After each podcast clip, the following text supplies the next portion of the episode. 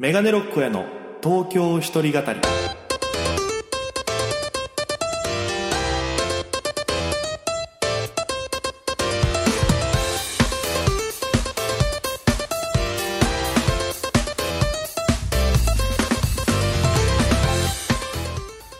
さあ、今週も始まりました、メガネロックへの東京一人語り。パーソナリティは私、現在東京でフリーのピン芸人として活動しております、県出身のメガネロック大家です。この番組は、大都会東京へ口先一つで乗り込んだ沖縄芸人の一人語り。コロナ、不況、揺れ動く時代、それがどうした？メガネロック大家が聞かせる本音の東京お笑い物語が始まりますということで、第53回放送分です。よろしくお願いいたします。えー、えーもうあっという間に10月になりましてね。あの、10月に入った瞬間ぐらいからもう、だいぶ日が和らいできて、なんだったら風もちょっと出てきて、冷たさを感じる、その、秋っぽくなってきたなと。なんかこんなかっちり10月からってなるんだって思うぐらいに。いやもう過ごしやすい日々になってね、よかったなと思ってるんですけども、あとあの、SNS 見せたら、あの、沖縄のさ、お店が閉店がすごいいろんな情報飛び込んでくるじゃないですか。例えばその、あやぐ食堂が閉まりますとか、あとハイウェイ食堂も閉まりますっていうなんかもう、行きたいのに行けないじゃんっていうもうなんかちょっと寂しさがどんどん募ってきてるというか、本当にね、ハイウェイ食堂とか、あれ、よく FEC にいた時はさ、稽古終わりに車持ってるさ、あの、後輩とかと一緒に、あの、乗せてもらって、ハイウェイ食堂で定食食うみたいなのをやってたからさ、なんかこう、思い出の場所がなくなっていくっていうのは本当に寂しいな。で、そんな場所にも東京にいるから気軽に行けないっていう。うん。だこれ以上なんか減ってほしくないなっていう気持ちがありますね。なんか、うん、もうちょっと寂しいですけど、えー、またね、あの、今あるお店に通う、だから、アイドルとかで言う、推しは押せるときに押せみたいな感じで、あの、お店も同じですからね。行けるときに行けですから、絶対的に。行っとかないといつどうなるかわからないっていう、えーそんなことを感じてる今日この頃でございます。えー今週もおお付き合いよろしくお願いいたします。ということで、えーなんかね、まあ、10月に入っていろいろ調べてたら、この東京一人語り、メガネロッカーの東京一人語り、無事1周年迎えました。ありがとうございます。いやー、早いですね。あの、1回目の放送が調べたら9月の28日に初回放送分が流れてるので、もう本当に1年、えー、続けられて本当にありがとうございます。もう、ちなさん含め、えー、聞いてくださってるリスナー様、本当にありがとうございます。あのーまあ、ね、目標といたしましては、もうラジオ沖縄の、地上波の方に、この番組が流れるというのを目標に、えー僕は動いてますのでね。えーそろそろ、また、えーこう、なんていうかな。第二段階って言ったら 変な言い方だけど。ちょっと、ね、このスポンサーさんじゃないですけど、この番組は何々の提供でお送りしますっていうのも言いたいんでね。だどうなんだろうね。スポンサーとかなんかそういうのがついたら地上波に行くのかわかんないけど、まあ、人気とかね、あの、視聴数とかも関わってるとは思うんですけど、ちょっとこうね、あの、新しい動きができるような一年になれたらいいなと思ってるんで、あの、来週の放送で、そう、来週の放送でね、あの、この1年間のいろいろ振り返っていこうかなと思ってるわけなんですよ。だからぜひ、この放送を聞いてる皆様、えー、初回から聞いてくださってる人もいれば途中から聞いてくださった人もいると思います。ぜひ皆様、あの、この回が印象に残ってるとか、あの、これすごい良かったとか、神回みたいなのが、なんか皆様の中で思い出の残ってる、えー、東京一人語りがありましたら、ぜひぜひそれを、えー、ハッシュタグ、東京一人語り、独身の特に語るで一人語りでツイッターでつぶやいていただくか、もしくは、えー、メールアドレスに、メールをいただければなと思います。えー、メールがすべて小文字。megane 数字69アットマーク r oki nawa.co.jp メガネロックアットマーク r 沖縄 .co.jp となっております。ぜひよろしくお願いいたします。えー、今まで出たゲストさんで言うと、まあ、パーマ大佐さんでしょ？で、与沢義明さん。で、えー、今、大谷ってコンビを組んでる大谷、で、きんぴらごぼうのタイガさん、綿貫かな、えー、新作のハーモニカの溝上ちゃん、あと、アイドル鳥越とかもちょろっと出てくれたりとか。そういうのがあるから、まあ、このゲストさん出てた時楽しかったとか。あと、このゲストさん呼んでほしいでもいいですし。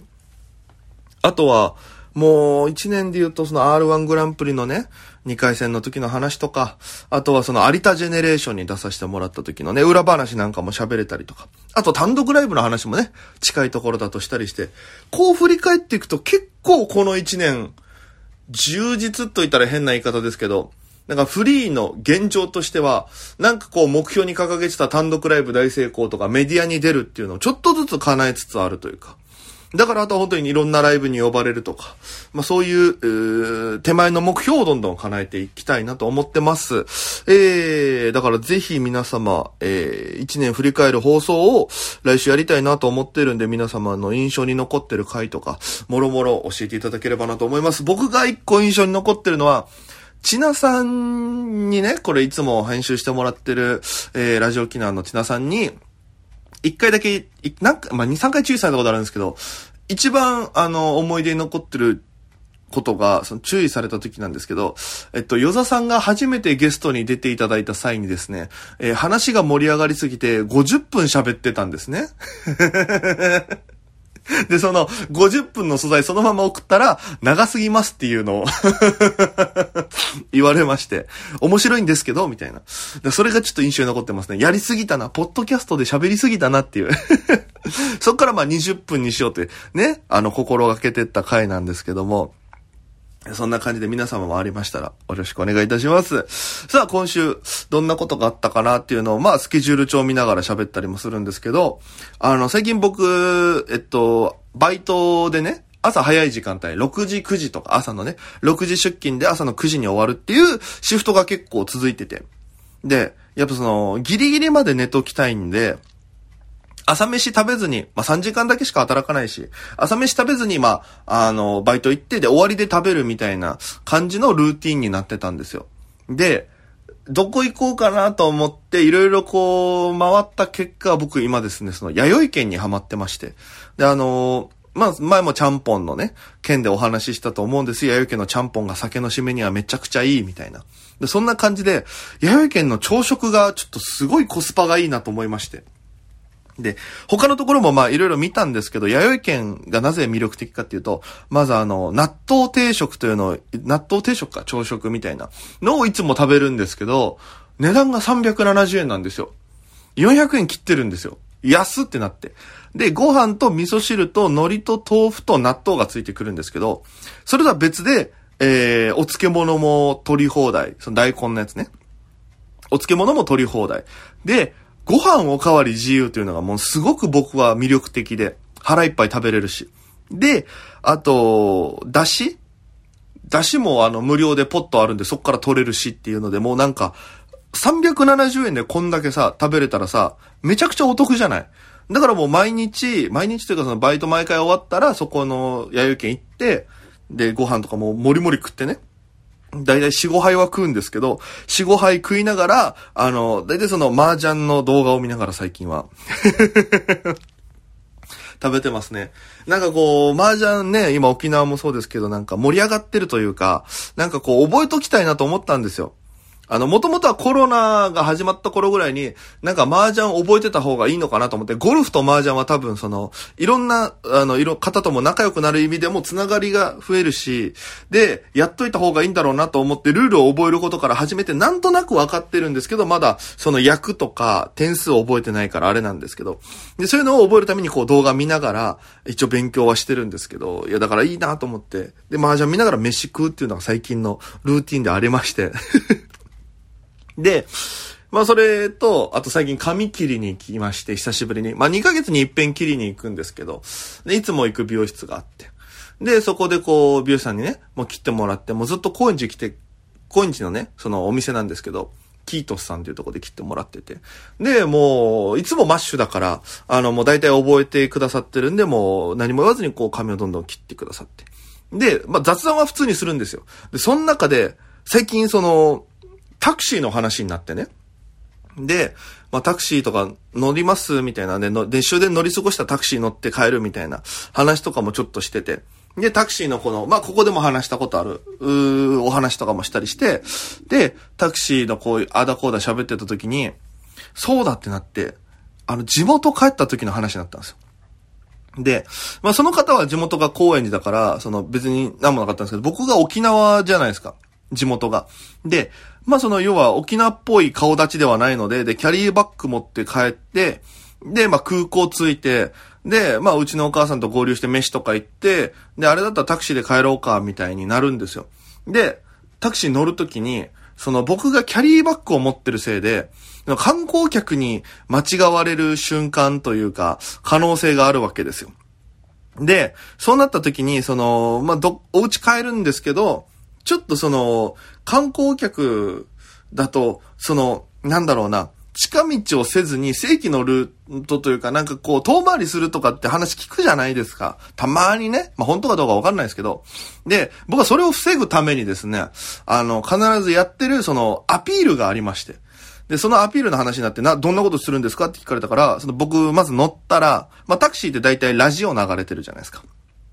で、まあ、例えばそれがラジオ沖縄とかだったら、あ、宮田さん喋ってるんだ、とか。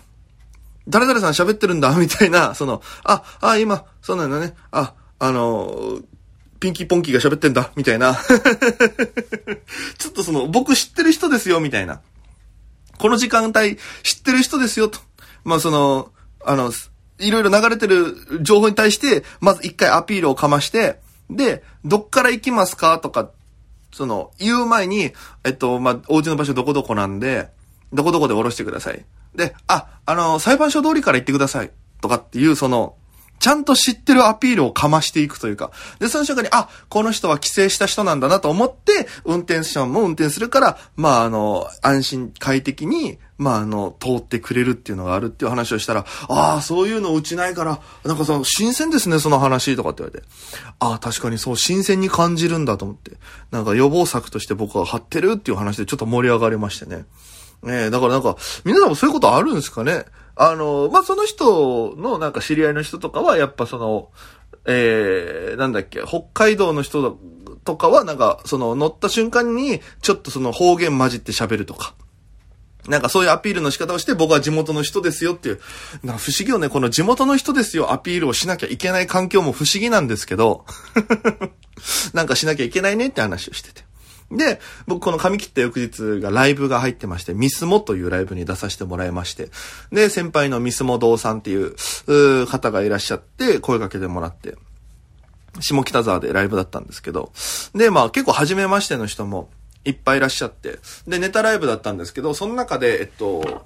吉本に所属してるピンのバチョフさんっていう方がいらっしゃって、で、あ、はじましてって挨拶して、で、あの、まあ、楽屋でみんなでこう談笑してて、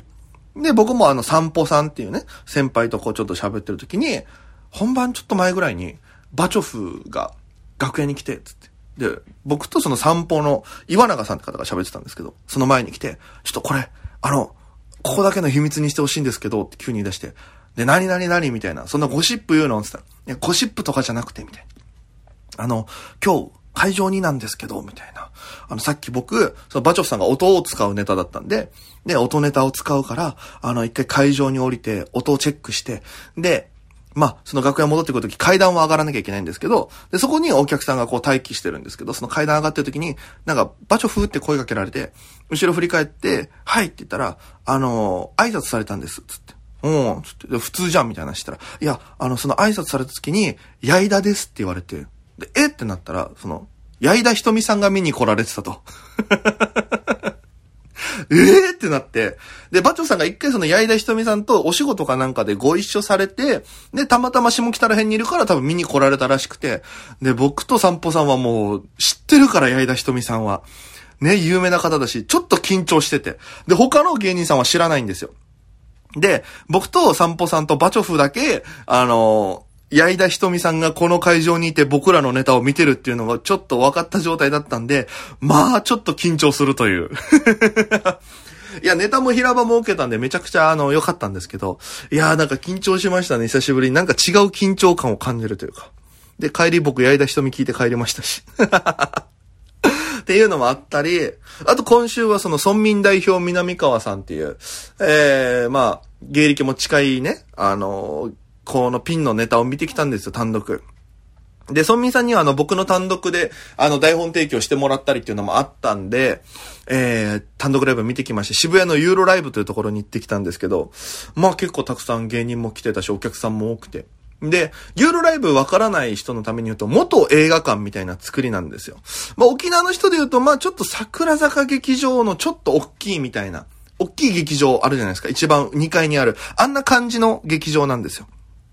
で、そこでやってたんですけど、まあ映像も面白かったですし、ネタも一本一本ね、その、あの、栄えたい自治体っていうタイトルだったんですけど、そのまあある村の、自治体が、こう、なんていうのかな、役所をメインに、この村の話が軸になって、えー、コントの中でそれが進んでったり、あとはもう村民さんのやりでネタが入ってきたりっていう、なんかすごい一貫性があって、で、と、もうネタ10本ぐらいやってたんですよ。で、僕もこの間の単独ネタ10本やったから、体力的なきつさとか、その大変さはわかるんですけど、いや、僕の単独よりも長い2時間やってて、で、セリフ量も多いし、で、圧倒的に体力面ですげえなっていうのと、一本一本の完成度もすごかったし、あと、なんて言ったってその映像で村民さんの人間性をこう深掘りしていくような企画をやって、で、その後のコントを見ると、なんか映像コント、映像コントだったんですけど、だんだんそのコントの重みを感じてくるというか こんなことがあった村民さんが作ってるっていうのがこう、一個ごとにこう、人間性がどんどん分かってきて、最後のコントとかもなんかちょっと涙出そうになるぐらいそれは感動もそうだし、村民さん大丈夫みたいな涙になってくるみたいな。で、すごいこう、ずしんとくる久しぶりにいい単独を見たなっていう気持ちになって。で、楽屋挨拶行って、で、その、えー、後輩の大空モードっていう男女コンビがいるんですけど、えー、男女コンビのその女の子の方の森ちゃんと一緒に楽屋挨拶行きまして。で、で、さ、えー、元魚モンガーの大勢さんっていう先輩もいて。で、先に僕らの前に、えっと、ほがらか翼旅行っていう、えー、ピン芸人のユニットがいるんですけど、その、徳原旅行とか、えー、里中ほがらかちゃん、えー、谷口翼さんとかが先に挨拶してて。で、その後ろで待ってたんですけども、なんか、里中ちゃんが感動してちょっと泣いてるんですよ。で、やっぱ、泣く人いるよな、絶対と思いながら。で、村民さんに挨拶して、いやー、疲れましたね、みたいなこと言って、ね、いや、楽しかったですけどね、とか言いながらもう目、目が真っ赤に充血してるんですよ。いや、それそうだよな。もう多分汗も目に入るだろうし、もうアドレナリン出てるから、いや、早く休んでほしいなと思って。で、ご挨拶して、で、帰りに、まあ、森ちゃんと大勢さんたちとちょっと渋谷だったんで、あの、ちょうどね、10月1日だから天下一品の日だから、あの、無料券もらえますよって言ってたけど、まあ、その大勢さんと僕がラーメンその直前に食って、で、僕は食べれたんですけど、大勢さんが、あの、もう食、またそのライブ後に食うのはきついってなって、森ちゃんと3人で、あの、クレープ食べましてね。可愛いクレープ食べました。あの、森ちゃんはね、ヌテラってやつ頼んでましたね。聞いたことあります？ヌテラ。あの、なんかチョコレートのなんかやつらしいんですけど、僕知らなくて、ずっと森ちゃんがヌテラがいいです、つって。で、じゃあヌテラ頼もうか、つって。その日一日ヌテラが頭から離れなくなるっていう。いやいや、いい単独でしたよ。ヌテラ含めね。あの、単独その村民さんの配信もあるみたいなんで、よかったらね、ぜひ配信見てほしい。なんか皆様、僕ももっかい頭から見たいぐらい、その全部の村民さんのえ人間性を知った上で最初から見るともっと楽しめる。二度美味しいっていうそんな単独だと思うんで、よかったら興味ある方、え、よろしくお願いします。そして、僕の単独ライブのチケットも買ってくださいね。配信まだ販売しております。10月12日まで見れますんでね。あのー先日、その、ま、芸人さんに何名かその単独ライブの URL 配ってて、で、見た方もしよかったら、感想とか書いてもらえると嬉しいですって言ったら、あの、キングオブコントのファイナリストになった全問キーっていうね、トリオの、荻野くんが感想を書いてくれて。で、荻野くんの感想を書いてくれたことによって、あの、元のツイートの販売の URL の X のえー、多分600とか、あ、6000とか7000しか見られてなかったやつが、荻野くんが引用リツイートした後見たら、1.8万回とか、なんかすげえなと思って。うん、でもあの別に、それによってまだ販売があの伸びたとかではないので、ぜひお願いします。あのー興味ある方、興味ある方というか、まあ、ラジオ聞いてる沖縄の皆さんぜひ見てください。東京で頑張ってる僕の姿を見てください。よろしくお願いいたします。ということで、今週もお付き合いありがとうございました。えー、告知といたしましては、えー今月末ですね、32、10月30日に、えーメガネロック公演が R1 グランプリで漢字のところまで行くためのライブというのを代々木バーバラさんでやらせていただきます。19時スタートで料金1500円、えー、前売りが1500円、当日2000円、ワンドリンク別となっております。僕と先輩のチーズステマルさんが、えー R1 候補のネタを3本ずつ。で、ゲストさんに1本とトークっていう内容でございます。で、10月ゲストに来てくださるのが、えー村民代表南川。そして、えー森本サイダーさんでございます。えーサイダーさんは R1 グランプリ2021のファイナリストでもありますからね、えーいろいろ教えをいただきたいなと思っております。ぜひ予約お待ちしております。お気軽に X からよろしくお願いします。そして来週の振り返りトークやりますんで、本当に皆様、あの、聞いてて、なんかね、初めてメールするよって方でも全然もう大歓迎なんで、えー些細なことでもいいんで、ぜひ、